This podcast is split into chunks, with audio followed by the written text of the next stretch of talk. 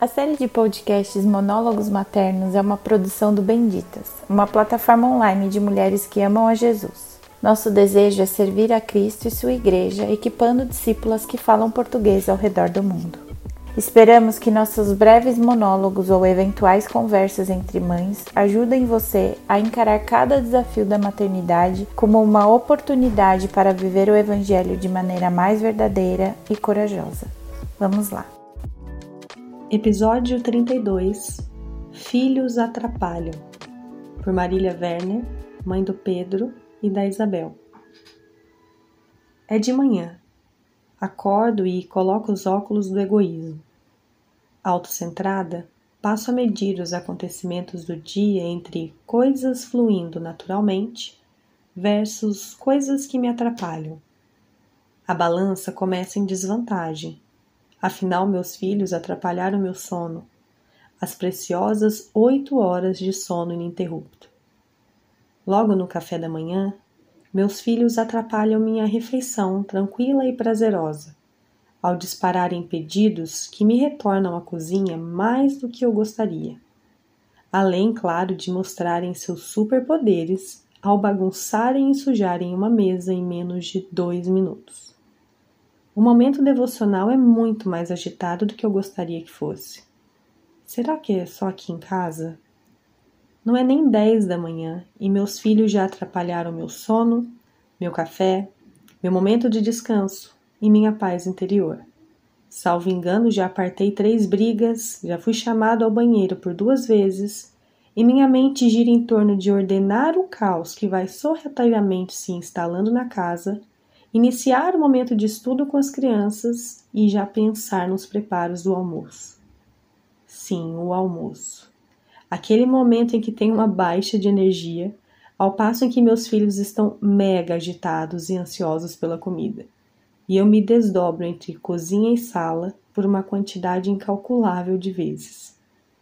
Ai, os óculos do egoísmo, que vem acompanhado de descontentamento, ira, insatisfação e autocomiseração. Eles não apenas mudam a forma como eu vejo o ambiente, mas por consequência lógica mudam o próprio ambiente, ao me tornar reativa a todos os acontecimentos do dia.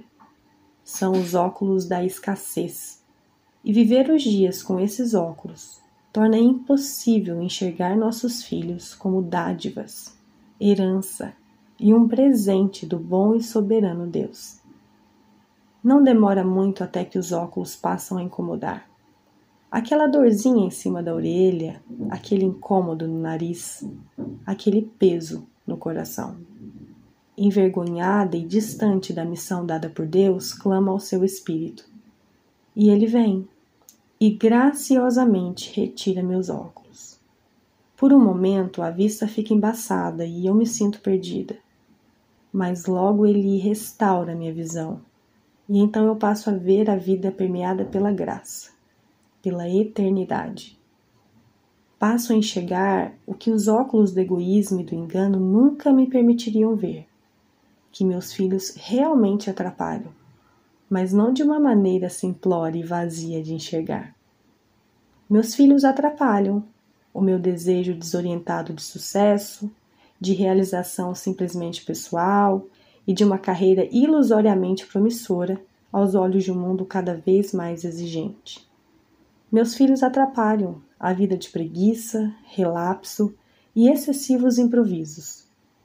Meus filhos atrapalham a vida sem graça, sem tantos altos e baixos, sem tanto exercício dos frutos do espírito, sem desenvolvimento da maturidade e da dependência de Deus. Eles atrapalham a vida de irresponsabilidade e estagnação. Atrapalham a vida desregrada e inconsequente. Atrapalham a vida apressada, sem tempo para comer direito, sem tempo para perceber a mim, o mundo, a Deus. Eles atrapalham a vida sem propósito e sem missão. Meus filhos me atrapalham. E que bom que atrapalham. O chamado dado por Deus a nós através da maternidade vai muito além de gerar, cuidar e administrar tarefas repetitivas e intermináveis. não são as circunstâncias tranquilas que trazem leveza e satisfação aos nossos dias, mas sim a consciência da grandeza da nossa missão, envolvendo o processo de santificação nosso e do nosso lar. Enxergando dessa forma, podemos viver o que Gloria Furman denomina de maternidade missional. É que, como cristãs, somos chamadas e convocadas a expandir o reino de amor e redenção de Deus à medida em que permanecemos em Jesus, nos conformamos à sua imagem e fazemos discípulos, ensinando-os a viver a maneira do reino de Deus e os direcionando a conhecer o Rei. E se conhecer a Deus e viver conforme a sua vontade é o propósito da nossa existência, deve ser também o propósito da maternidade. Com essa visão, a maternidade se engrandece diante da missão de discipular outras almas eternas, concedidas a nós pelo próprio Deus.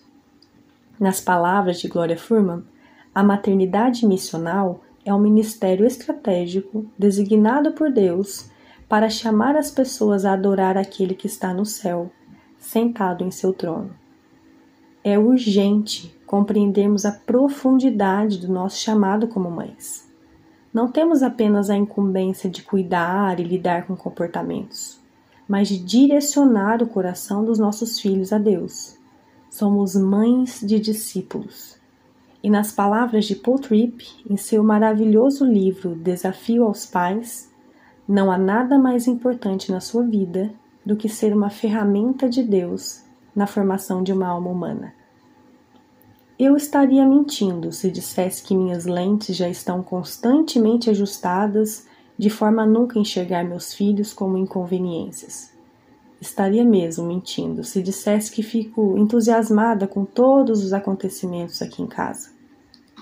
Não é nada fácil a empreitada diária de lidar com pessoas diferentes de nós, com seres humanos em formação, com demandas tão específicas e tantas vezes esgotantes, com variadas surpresas, afinal, com crianças nenhum dia como o outro, por melhor que seja a nossa rotina. A maternidade, para mim, gira em torno dos sentimentos de gratidão e cansaço, amor e culpa, renovo e entrega o famoso sempre cansados, nunca arrependidos. Frase que eu e meu marido vimos por aí e sempre dizemos um ao outro. Todo esse paradoxo me lembra uma oração puritana que eu sempre revisito, chamada O Vale da Visão. E uma parte dela diz assim: Senhor, Santo e Excelso, permita-me aprender pelo paradoxo, que o caminho para baixo é o caminho para cima que ser humilde é ser elevado, que o coração quebrado é o coração sarado, que o espírito contrito é o espírito alegre, que a alma arrependida é a alma vitoriosa, que não ter nada é possuir tudo, que suportar a cruz é usar a coroa, que dar é receber, que o vale é o lugar da visão.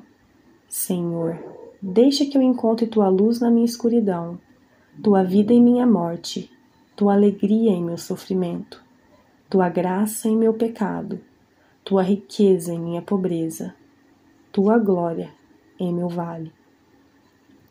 Quando percebo que estou perdendo de vista a graciosa missão incumbida a mim, preciso desviar a rota, deixar cruzes que não fui chamada a carregar, retornar ao caminho de Jesus e pegar a cruz que ele graciosamente carrega comigo. E o olhar da graça transforma tudo. É de manhã.